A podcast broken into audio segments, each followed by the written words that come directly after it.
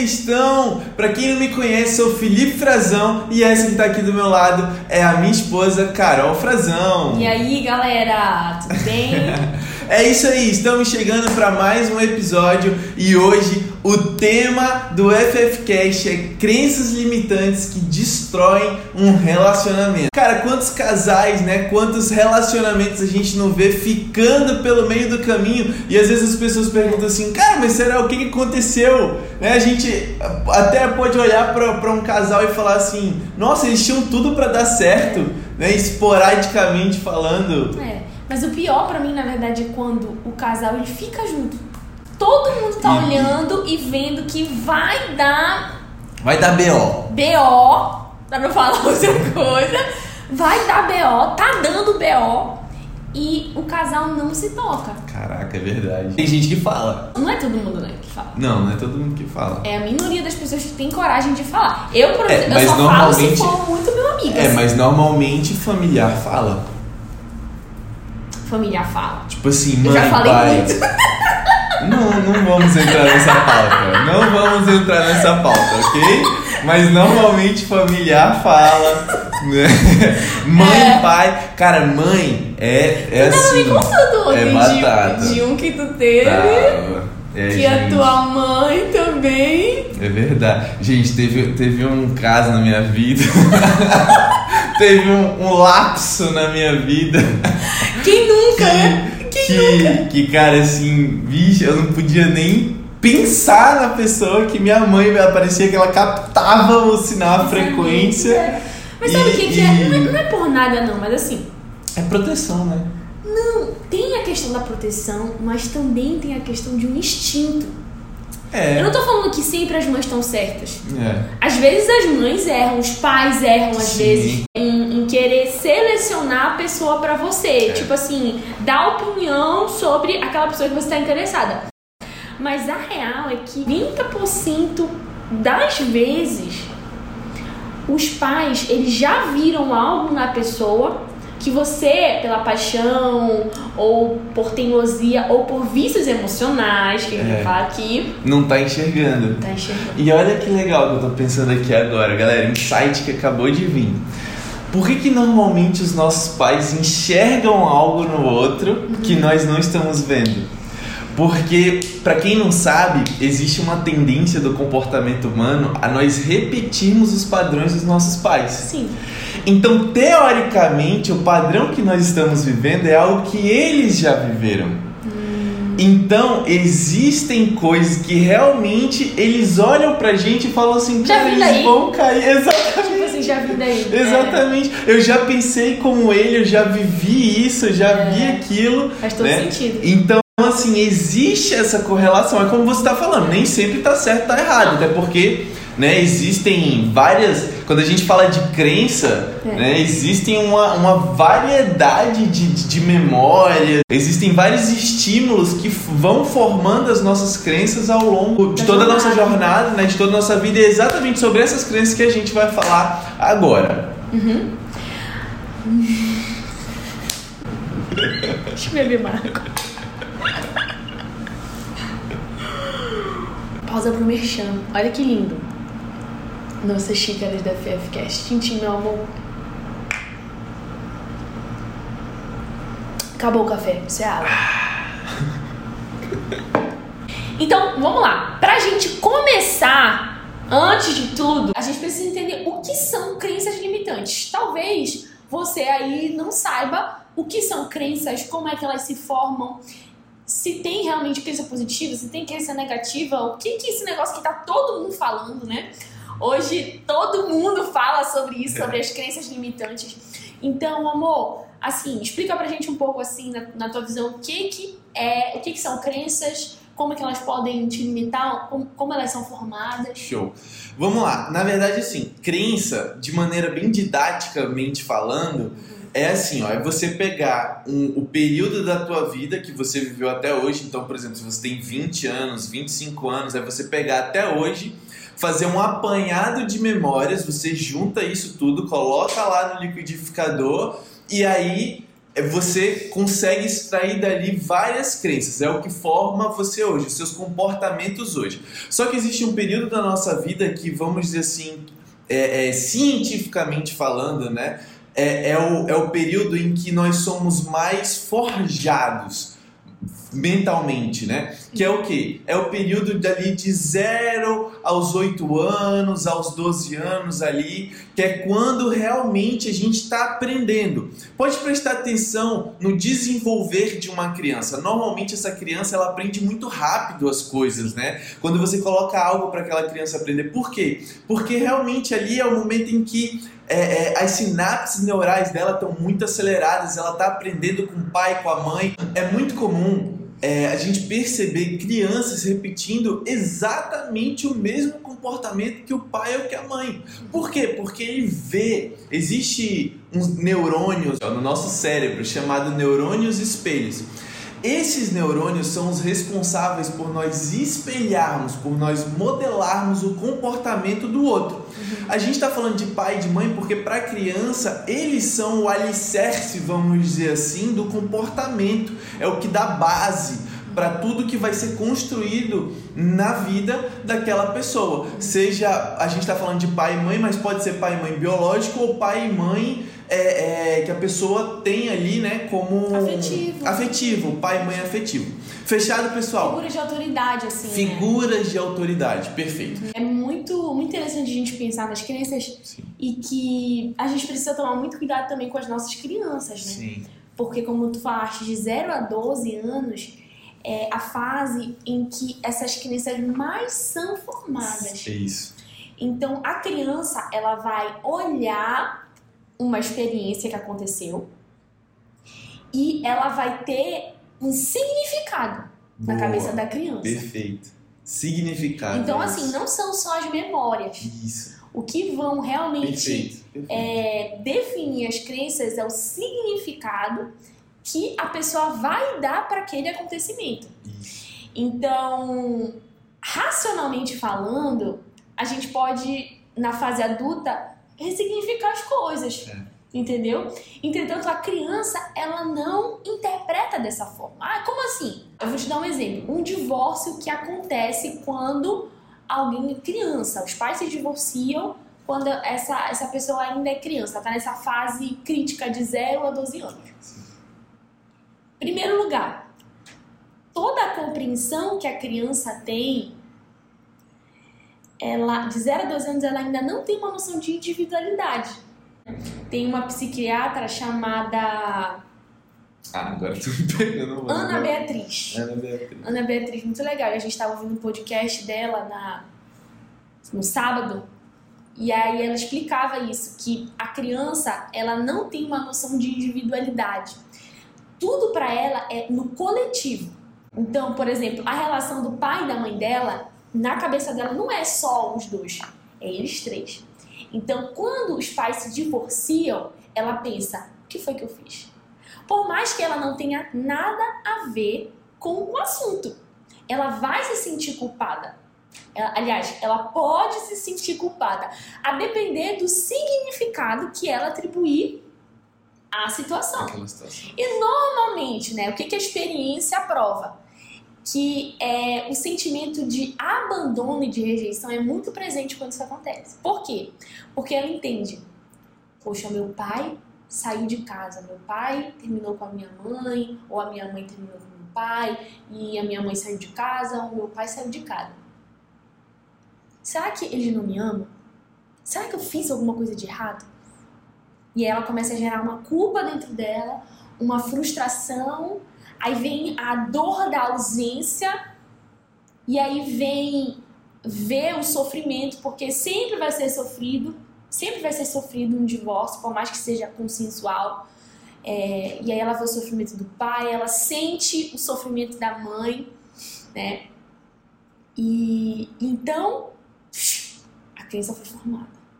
Sinapses neurais e a crença foi formada, aquela experiência aconteceu, ela aplicou um significado àquela experiência de rejeição, de pessoas não me querem, pessoas estão me rejeitando, eu vou ser abandonado. Aí pronto, olha isso. As pessoas que ela mais amava no mundo decepcionaram e abandonaram ela. A crença foi formada e qual é essa crença? Que ela sempre vai ser abandonada. Se as pessoas que mais amavam, que ela mais amava, abandonaram ela, ou o pai, ou a mãe, se for o pai, é especialmente pior no caso de mulher, né? É. Por causa da referência de, de, de homem mesmo. Isso. Então, todo homem vai abandonar. É. E olha como é forte, né? Se a pessoa, cara, beleza, gerou esse significado, não posso ser abandonada. Ou então fui abandonado, né? Abandonado ou abandonada. O que acontece? Olha o comportamento que surge a partir disso. Ou eu vou buscar repetir esse comportamento, então eu vou ter pessoas na minha vida, eu vou o tempo inteiro me associar a pessoas. Pode inclusive ser de amizade, tá? A gente tá falando de relacionamento, mas pode até ser amizade, pessoas que você confia ali, que você conta, aquela pessoa trai a tua confiança, vocês acabam é, é, é, deixando de se falar, né? mas dentro de um relacionamento você atrai pessoas que vão te abandonar em algum momento por N motivos, ou então você é o que abandona. Ou então você é aquela pessoa que, para não viver aquilo que você viveu na tua infância, uhum. de, foi tão traumático, o que, que você faz? Você é aquele que machuca, que abandona, que vai embora e às vezes não sabe nem por que você tem esse tipo de comportamento. Uhum. Né? Então tudo está é, embasado aí nessa, nessas crenças, por isso que é tão importante entender sobre elas. Uhum. Agora, o mais importante, né, é que é, é, a gente não está à mercê das nossas crenças. Graças a Deus nós temos o poder realmente de reprogramar elas. Sim, e também uma outra coisa importante sobre crenças é, é entender que elas funcionam também a nível inconsciente. Isso. Então você precisa praticar muito autoconhecimento para entender quais são essas crenças e como elas se manifestam. Por exemplo, eu tinha uma crença, logo quando eu conheci o Felipe, não foi amor, de de ser salvadora. É. Né? Eu era a salvadora de tudo, da pátria. É. da pátria. É, então, eu atraía muito pessoas muito problemáticas. E eu sempre era a pessoa que cuidava, que era uma força, um apoio, sempre positiva, sempre colocando as pessoas para cima e cuidando. E inclusive na minha célula, as pessoas que apareciam na minha célula nunca eram pessoas saudáveis.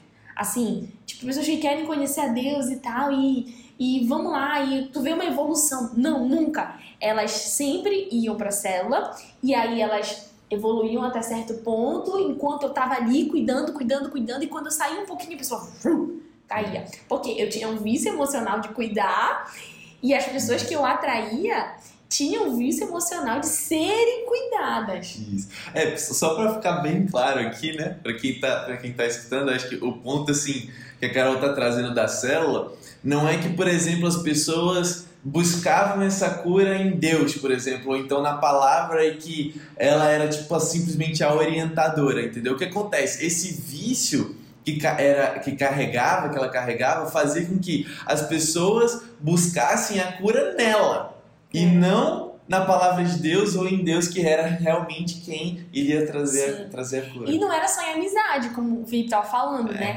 Até nos meus relacionamentos, eu sempre era meio que a mãe. Entendeu? Aquela que lutava pela pessoa, e bora lá, e você vai conseguir, e orientava, e cuidava da vida espiritual, e famílias muito problemáticas, e aí eu ia lá e cuidava. Então, assim, eu atraía inconscientemente esse tipo de pessoas. Eu atraía e me atraía por esse tipo de pessoas. Olha que louco. Então, quando eu fui tomando, o Felipe me ajudou muito, né?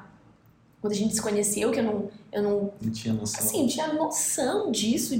Antes de conhecer o coach, eu também sempre gostei muito de autoconhecimento, de desenvolvimento pessoal. Então, eu lia muito sobre isso. Até mesmo a, a minha vida na igreja, cuidando de pessoas, sempre cuidei de pessoas desde os meus 9 anos de idade. Então, eu sempre busquei muito saber sobre o tema, né? Mas eu achava que eu sabia, não sabia nada. Então, quando eu li o, a primeira vez o livro O Poder da Autoresponsabilidade. Acho que você sabia teoricamente. É. Mas você não sabia na prática, vamos dizer assim. Teoricamente. Nem teoricamente assim, sobre essa questão do vício de você atrair não. e de você. E eu, eu consegui ver de maneira tão clara isso se manifestando na minha vida em todos os sentidos. Não. Não. Nem teoricamente eu sabia. E aí, eu li o livro da autorresponsabilidade, e aí foi um, um, choque de realidade, porque tem exercícios, o poder da autorresponsabilidade. E aí eu cheguei pro Felipe e falei assim: amor, eu quero que você fale comigo, que você converse comigo, você diga o que, que você acha dessas minhas respostas, é, o que, que você já analisou na minha vida que você viu. Aí ele perguntou: Tu lembra disso? eu chorei! que vergonha, amor! Meu Deus, eu chorei. Porque o Felipe já vinha de uma vida de, de coaching, né, de autodesenvolvimento e tal. Antes de conhecer a Carol, já tinha cinco anos é, atendendo dia de noite, vivendo sobre desenvolvimento. Já tinha lido, sei lá, mais de 100, cento e tantos livros. Então, assim, realmente, desde que o desenvolvimento humano entrou na minha vida, né, com coaching e tudo mais, eu, eu me apaixonei pelo, pelo assunto e eu mergulhei realmente Sim. profundamente. E você já conseguia mapear na Isso, pessoa, eu já né? conseguia mapear, exatamente. Quando você conhecia, lógico, a fundo, é. você já conseguia ver os, os vícios emocionais, os, porque os, o ser humano ele, padrões, é, ele é, muito né? previsível. É. Os, os padrões eles só se repetem na vida das pessoas. Então chega um ponto que você já, já consegue é, ter um certo grau de, de previsibilidade. Né? Óbvio que tem as particularidades, né? ninguém é igual a ninguém. É. Entretanto, tem muitas coisas que se repetem.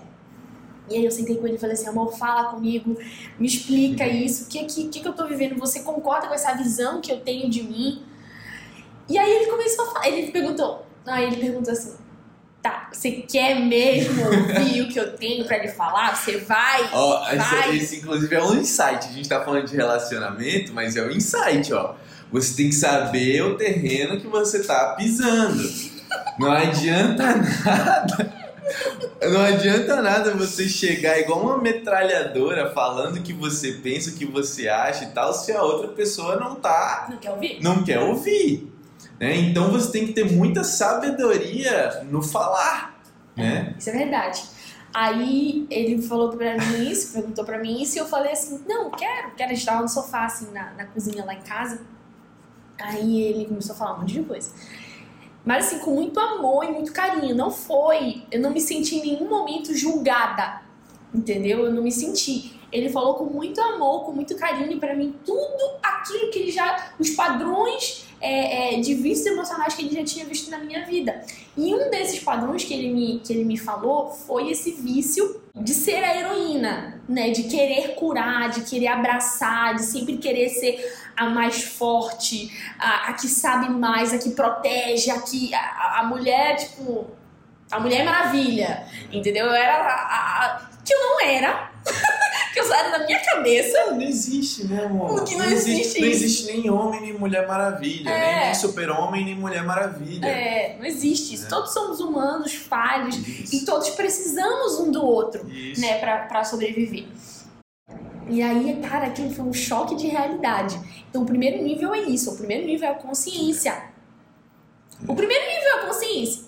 E depois, aí você começa a reprogramação das suas crenças. É e a mudar esses comportamentos. Porque eu perguntei para ele, não foi amor? Eu entendi e ele me mostrou na minha vida como aquilo se, se, se dava. E eu perguntei para ele, tá, e agora? Como que eu faço para mudar?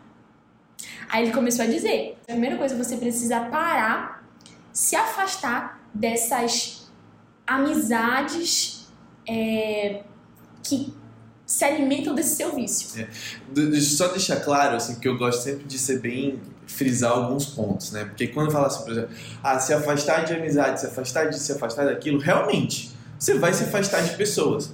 Mas você tem que entender que você está se afastando dos teus vícios, entendeu? Porque isso é que te alimenta inclusive alimenta esse relacionamento. Né? Por exemplo, quantas vezes a gente não já escutou pessoas que falam assim: ai, ah, depois que eu comecei a mudar, os meus amigos sumiram. Depois que eu comecei a mudar. Cara, não é que os teus amigos sumiram ou você. É, é uma questão química. Química, eu tô falando quimicamente falando. Você deixou de estar na mesma frequência que aquelas pessoas. É. Esse aqui é o ponto. Uhum. Entendeu? O que alimentava vocês não alimenta mais. Entende? Então, essa questão da crença, dos vícios emocionais, a partir do momento que você começa a mudar, você começa a emitir uma nova frequência, você começa a se relacionar com novas pessoas. Mas é que nem um drogado também, né? Exatamente. Essa, a gente, por que a gente fala vícios emocionais? Porque é, é, tipo, é bem parecido mesmo. Os, os efeitos no cérebro Isso. da liberação de hormônios. De dopamina, é, de. É o mesmo de um viciado. É. Os vícios emocionais, eles te produzem esses esses tipos de sentimentos de satisfação. Então, a primeira coisa que um viciado precisa fazer para se libertar de um vício, qual é? Abstenção. Se abster. Abstinência. Então, ele precisa se afastar, mesmo que momentaneamente, até ele ficar forte.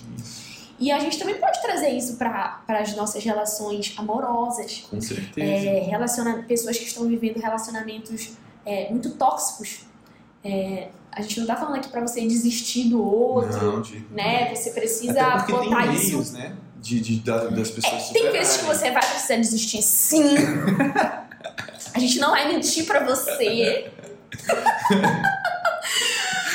Mas. Ah, a gente precisa falar. Mas também tem outras vezes que é, até Deus está usando alguma situação para fazer vocês se curarem sabe? Vocês se atentarem para isso.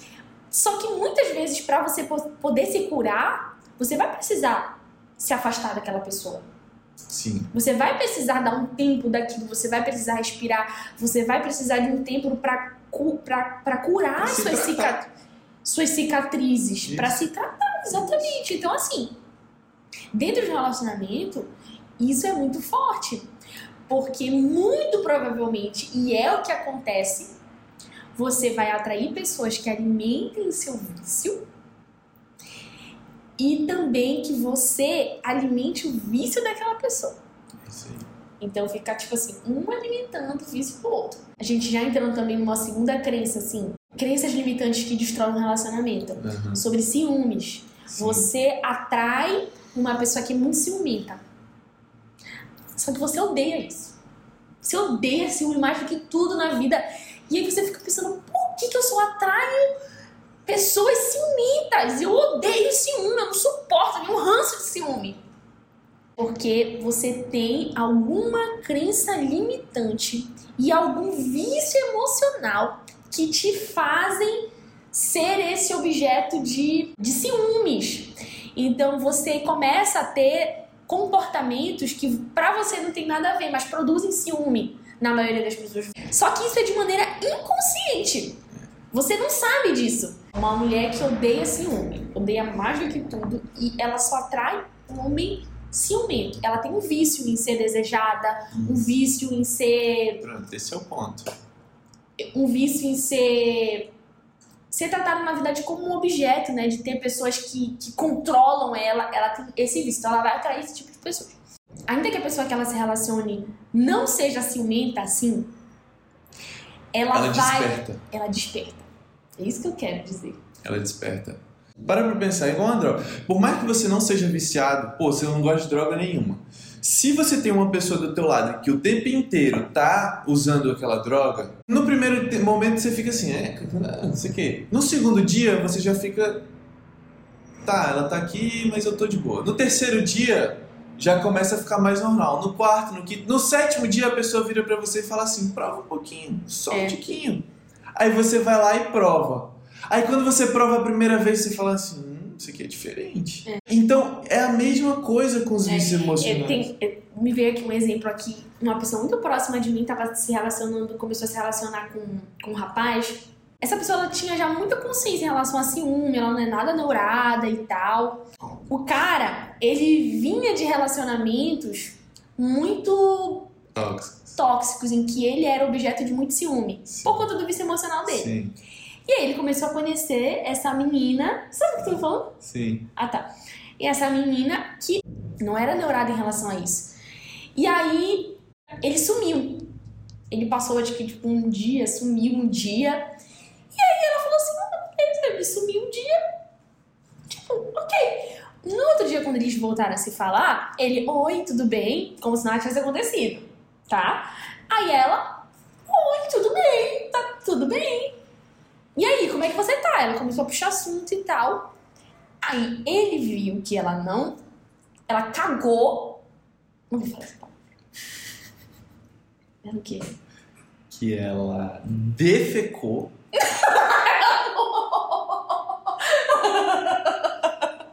Para, amor! Vai. Que ela, que ela não, ligou. não ligou. Tá. E aí ele viu que ela não ligou pra esse sumiço dele de um dia. Aí o que, que foi que ele fez? Mandou assim pra ela: Você tá brava?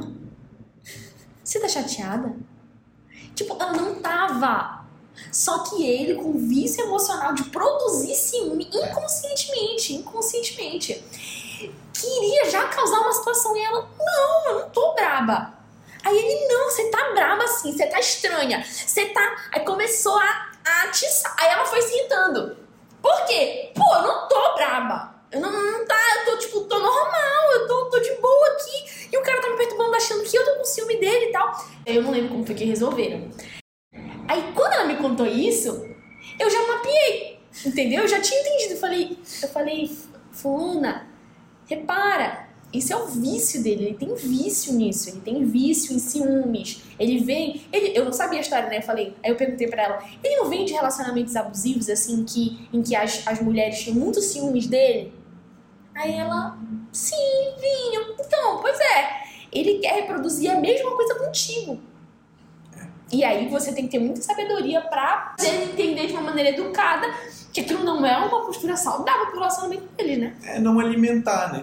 É não, não alimentar o vício. Então, isso aí, não alimentar o vício. Sim. Eu acho que é sobre isso que a gente tava falando, até quando eu tava falando sobre o meu, meu, meu caso da célula e dos meus relacionamentos. Sim. A questão não era eu me afastar das pessoas que você é. tinha me falado, você tinha me falado para eu não, não alimentar, alimentar, o meu vício. Isso, exatamente. Lembro de, um, de até eu falei assim, amor, mas o fulano ele vive mandando mensagem.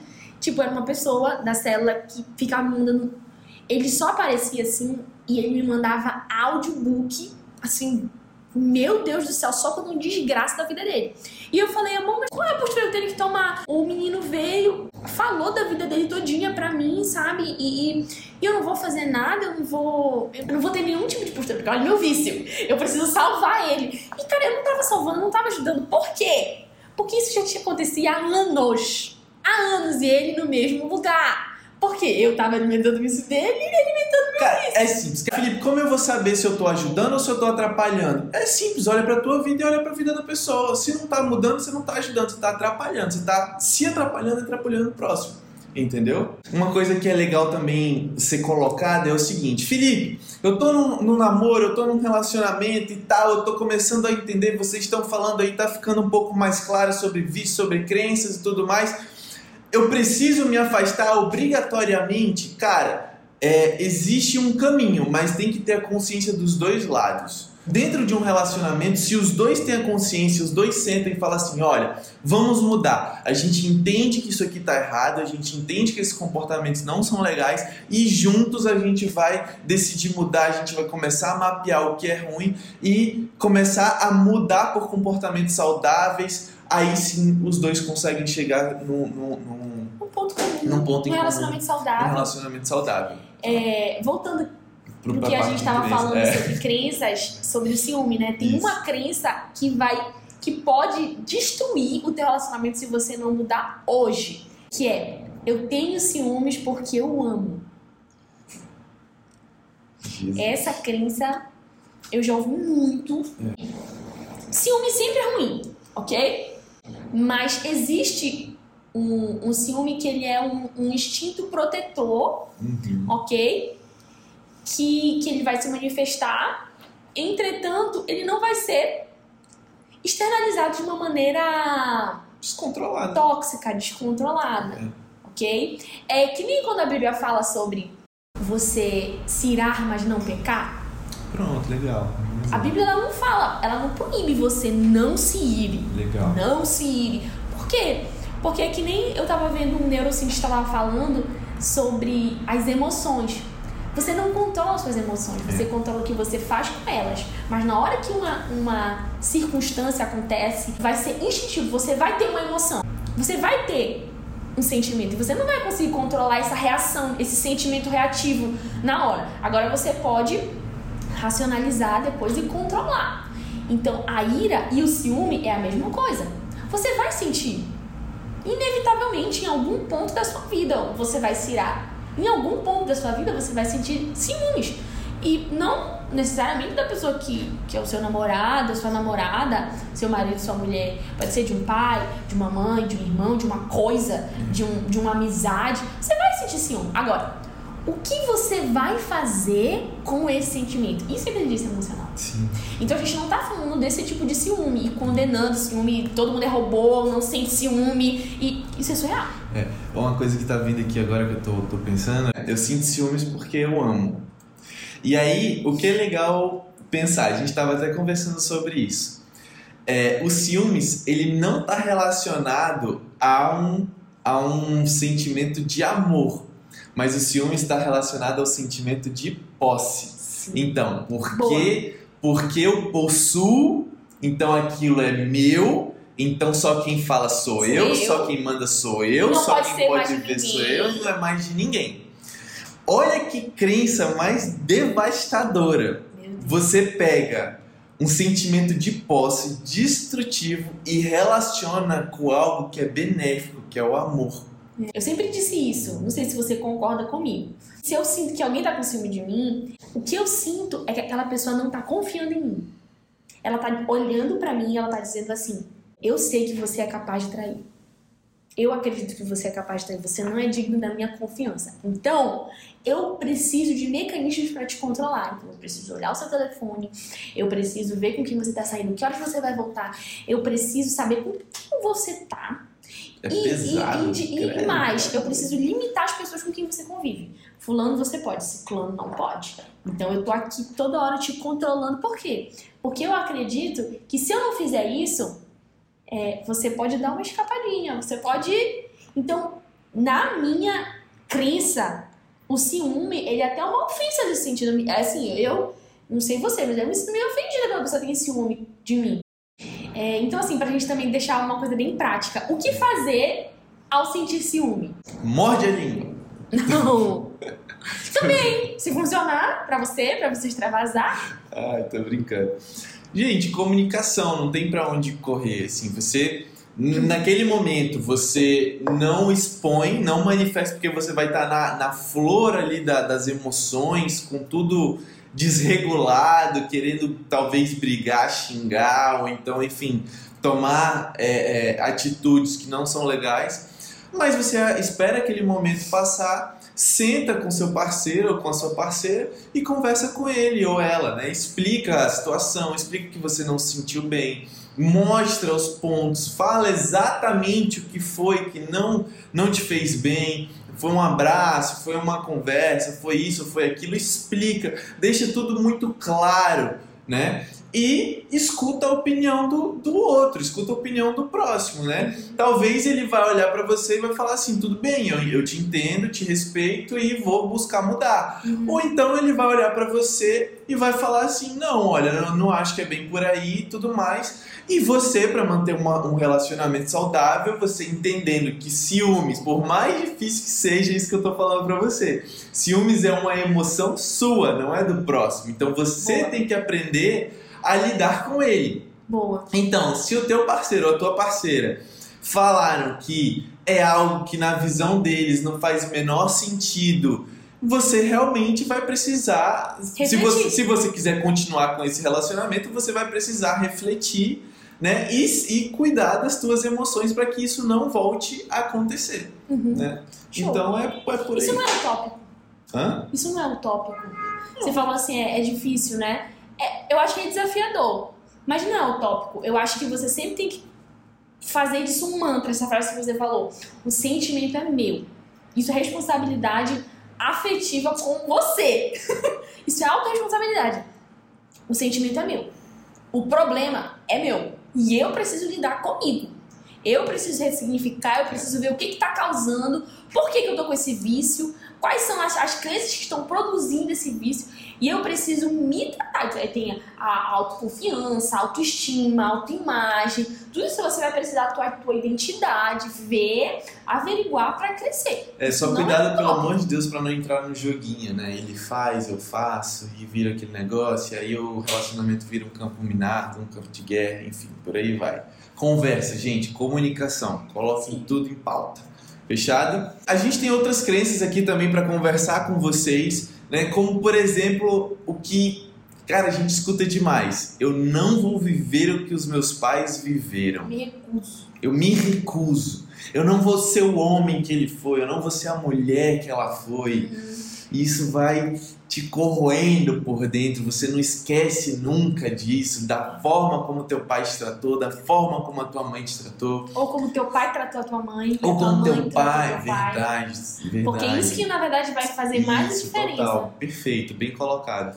O relacionamento que eles tinham um com o outro, né? Como que era o casamento. Né? Por exemplo, quantas pessoas a gente não vê não querendo casar porque olharam, viveram tantos problemas e é. tantos conflitos dentro de casa quando eram mais jovens que eles falavam assim: não, isso eu não quero para mim. Então. Desacreditaram do amor, né? Desacreditaram do amor. Se amor é isso. Não quero. Não quero viver. Isso é muito triste, né? É muito Caramba. triste. Eu não vou viver o que os meus pais viveram. Eu não vou repetir o que ele fez, eu não vou repetir o que ela fez. Eu vou ser um pai diferente, eu vou ser uma mãe diferente, eu vou ser um marido, uma esposa. Talvez você viu seu pai destratando a sua mãe, ou vice-versa, ou destratando vocês, e, e isso ficou dentro de você, reverberando durante anos. E qual é a maldição que existe dentro disso? Cara, amigo, amiga, sabe o que rola? O BO é que ou você vai ficar obcecado querendo fazer com que o teu casamento seja tão perfeito, que o teu relacionamento seja tão perfeito que você não viva aquilo de jeito nenhum, que é muito possível que você destrua o teu relacionamento com as próprias mãos, uhum. de tanto fugir do que você mais teme. Uhum. E o outro lado é Cara, como eu não quero viver de jeito nenhum que os meus pais viveram, eu vou me abster desse tipo de relacionamento. E você acaba não encontrando pessoas para se relacionar e construir algo duradouro, construir algo durante muito tempo, uma jornada junto com essa pessoa, porque você não acredita mais no amor. Você não acredita mais no relacionamento saudável. Sim. Aí você pergunta assim pra gente, mas assim, não existe um meio termo? Eu não posso ter um meio termo nisso? Pode, mas você vai ter que partir de um lugar de perdão. Toda vez que você olhar para o seu passado, para a vida dos seus pais, para o relacionamento dos seus pais, e ter um sentimento de nojo, de, de repulsão mesmo, de julgamento, de condenação, você vai ter vícios emocionais. Você vai acabar. Os seus resultados eles vão falar por si, por só. si. Porque é impossível você ter sentimentos ruins e ter resultados bons. É. Ok? E é assim, é a lei da, da semeadura. É. Toda hora a gente está é, colhendo o que, a gente, o que a gente planta. Seja no campo é, das ações, quanto no campo das emoções, dos sentimentos, dos pensamentos. Entende? Então você vai precisar olhar com um olhar de perdão, entendendo que os seus pais fizeram o melhor que eles puderam com o conhecimento que eles tinham, é. com a experiência que eles tinham e com os vícios, traumas e crenças limitantes que eles tinham. Os seus pais, eles foram vítimas de outras vítimas. É. E essas outras vítimas, que são seus avós, foram vítimas de outras vítimas. E... Aí você fala, ah, então todo mundo é vítima. De certa forma, sim. Entretanto, não é dessa forma que a gente deve se enxergar. É porque todo mundo é, mas não precisa continuar sendo. É diferente. Exatamente, falou tudo. Todo mundo é, mas não precisa continuar sendo. Eu entendo que eu fui vítima de alguém, ou seja, que alguém realmente me prejudicou. Entretanto, eu posso escolher o que, que eu vou fazer a partir de hoje com o que me aconteceu. E esse sentimento de, de perdão, esse, esse ato de perdão, é, a gente pode pensar muito no passado, mas a gente tem que pensar também no presente, né? Porque como nós convivemos, aqueles que têm pai e mãe vivos ainda, como nós convivemos constantemente com eles, Sim. naturalmente, toda vez que você encontra. Gatilho. O, aquele gatilho vem. Gatilho. Né? Então você tem que perdoar o passado, mas continuar perdoando no presente. É assim, o, o perdão que a gente costuma dizer, né? É. O perdão ele é um estilo de vida. É um estilo de vida. Ele não é um ato que você faz. Ah, é. eu perdoei fulano não. O, o, perdão ele é um estilo de vida. Você precisa todos os dias, constantemente estar perdoando. Estar perdoando a si, estar perdoando o outro, estar perdoando seus pais. É um estilo de vida de amor. Você só vai conseguir amar o teu, o teu parceiro ou a tua parceira de maneira plena se você estiver cheio de perdão.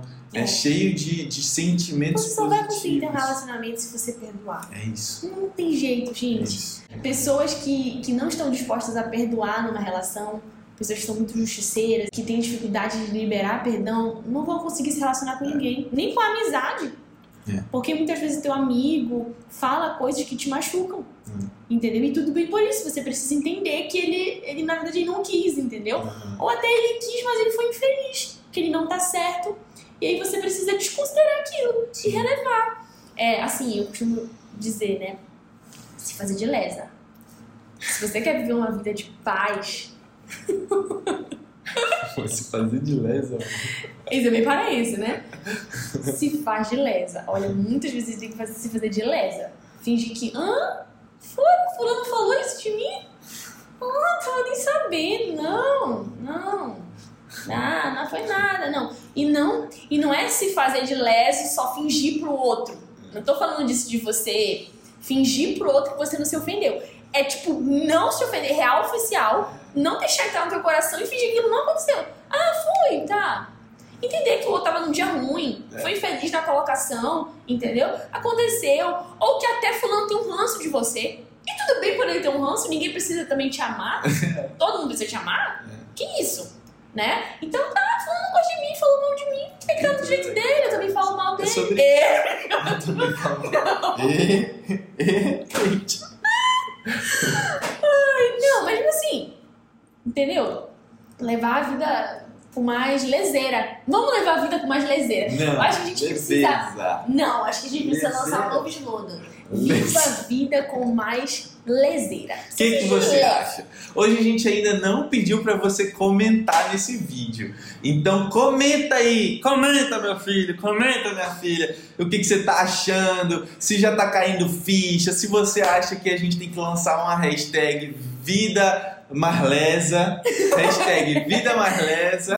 E olha, vamos lá, já que a gente mudou de assunto aqui, já puxei um comenta aí, né? É. Tem um outro negocinho também que, caraca, esse aí tem muita gente que, que acha que é o super-homem, a Mulher Maravilha, que vira pro outro e fala assim: você precisa de mim para ser feliz.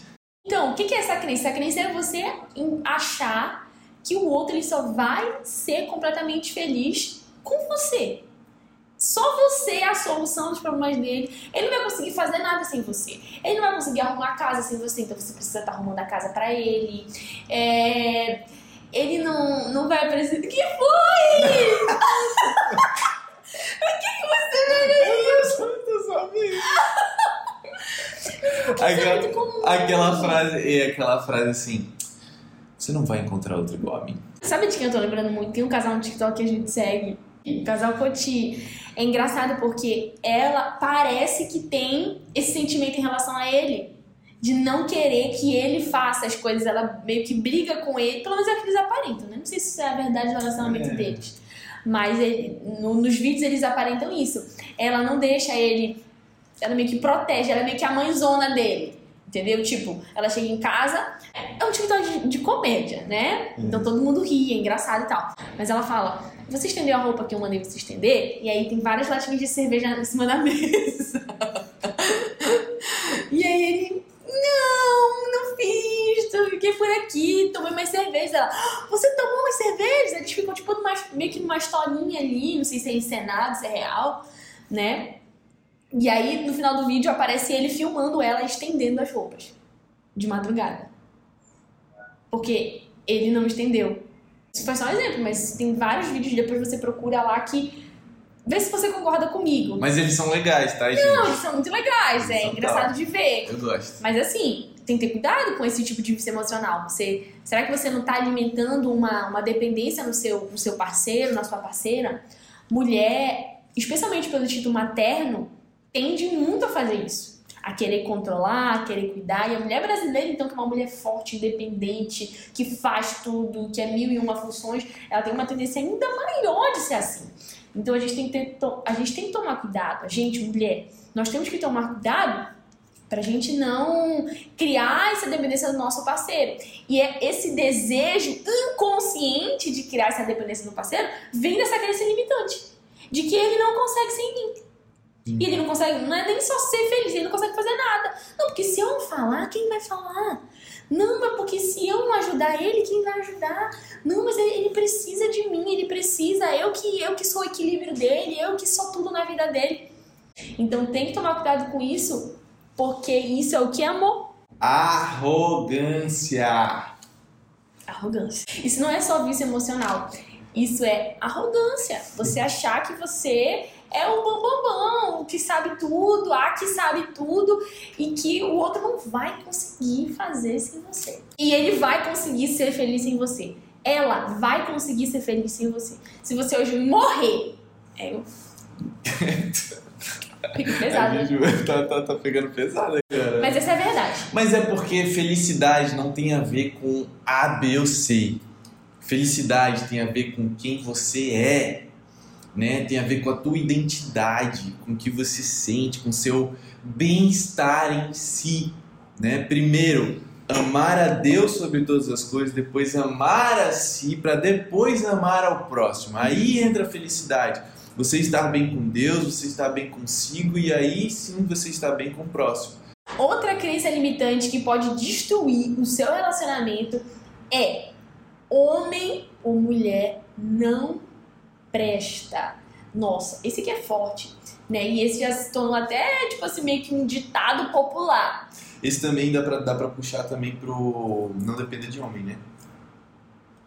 Eita. Que é, que é muito forte. Eu pra, nunca pra, vou mulheres, de homem. Pra, pra, mulheres é muito mais forte. Tipo assim, é muito difícil escutar um, um, alguém falando assim pro homem, ah, não dependa da sua mulher. Porque o homem tem essa, querendo ou não, essa questão. Já tem um pouco disso, Já né? Tem um pouco disso. Mas isso é muito forte. Mas o que, que tu acha assim? Fala mais sobre isso. Como essa crença de não vou depender de homem é prejudicial? Tudo vai daquilo que a gente conversou no início, sobre o significado que você dá a essa frase. Porque não depender de homem não significa que você vai ficar em casa olhando para o céu e simplesmente esperando que o teu marido ou teu namorado ou quem quer que seja faça traga e faça tudo, tenha não é isso. Você vai ter o seu papel como mulher ou como homem, né? Cada um vai ter o seu papel ali. Vocês vão entrar em acordos, vocês vão vão entender juntos como vão é, é lidar financeiramente com a casa, com o relacionamento e tudo mais. Profissionalmente, cada um vai ter o seu papel. Enfim, só que qual é o problema disso, de falar isso? É porque quando você fala sobre não depender de homem, você está trazendo, na verdade, um sentimento de repulsa. Repulsa, né? Do tipo assim, eu vou ser melhor do que ele. Não é um sentimento de parceria, uhum. do tipo assim, vamos construir juntos algo, vamos ser parceiros, vamos ser um time. Um sentimento de independência. É um sentimento de independência. E quando a gente que fala de relacionamento, exatamente, e quando fala de relacionamento, isso não existe, não dá para ser independente. Uhum. É uma só carne. Dá para ser, dá para continuar a ser indivíduos Sim. né? Que é o que a gente falou no último vídeo.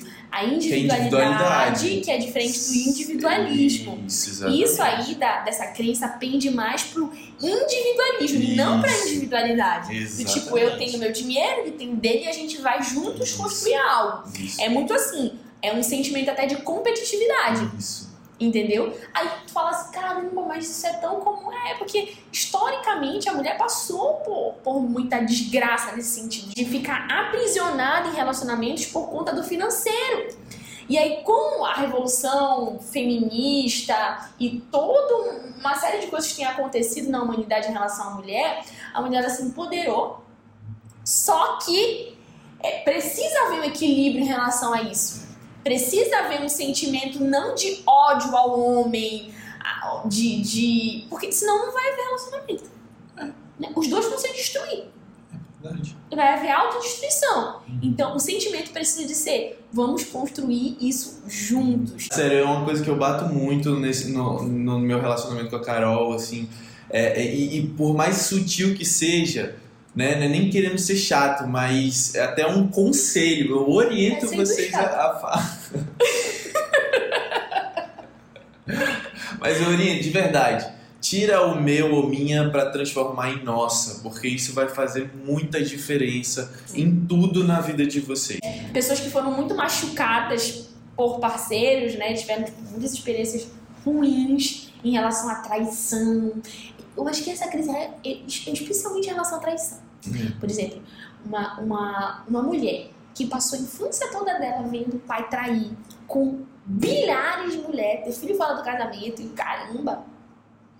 Ou o homem que, que também passou a infância toda vendo a mulher, a, a mãe, né, traindo, ou que viveram relacionamentos muito abusivos nesse sentido de traição, de desonra, de desrespeito, de, de, de maus tratos mesmo, é, afetivos essas pessoas elas vão começando a, a ter essa, esse tipo de mentalidade, esse tipo, esse tipo de crença que vai afastar as pessoas certas.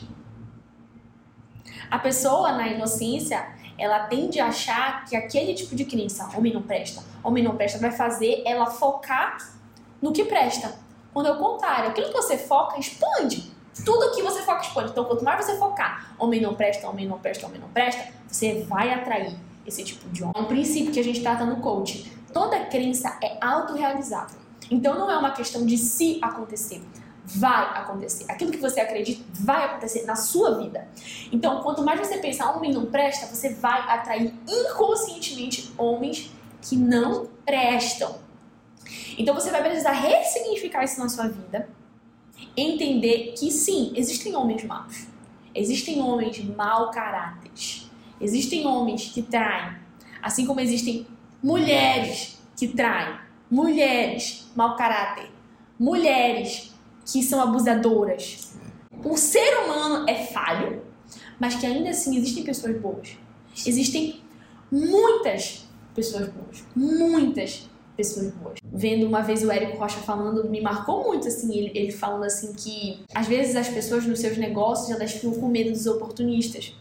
Elas vão se precavindo de todos os jeitos para que pessoas oportunistas não uhum. consigam se aproveitar. Isso aí é, mano, é batata. Que é uma outra crença, né? É outra crença. É uma outra crença limitante. Aí ele fala assim: mas não se preocupe. No mundo existem mais pessoas de boa fé do que de má fé. É. As, as pessoas de má fé vão aparecer no seu caminho. Isso é uma certeza.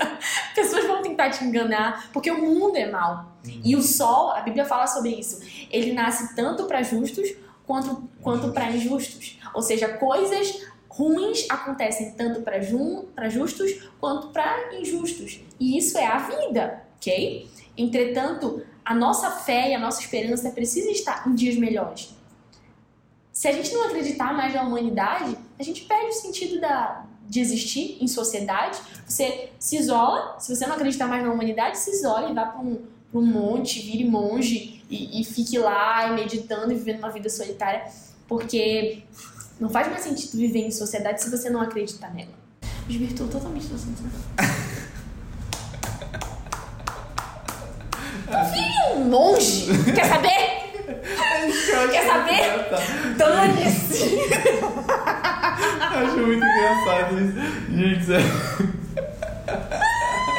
Cara, não tá dando certo, irmão. Vai pro monte, entendeu? Vai virar monte. Ah, vai, vai. Não me irrita. Não Já me irrita. Era. É. Tô de saco cheio de tudo. Larga tudo. Vai me.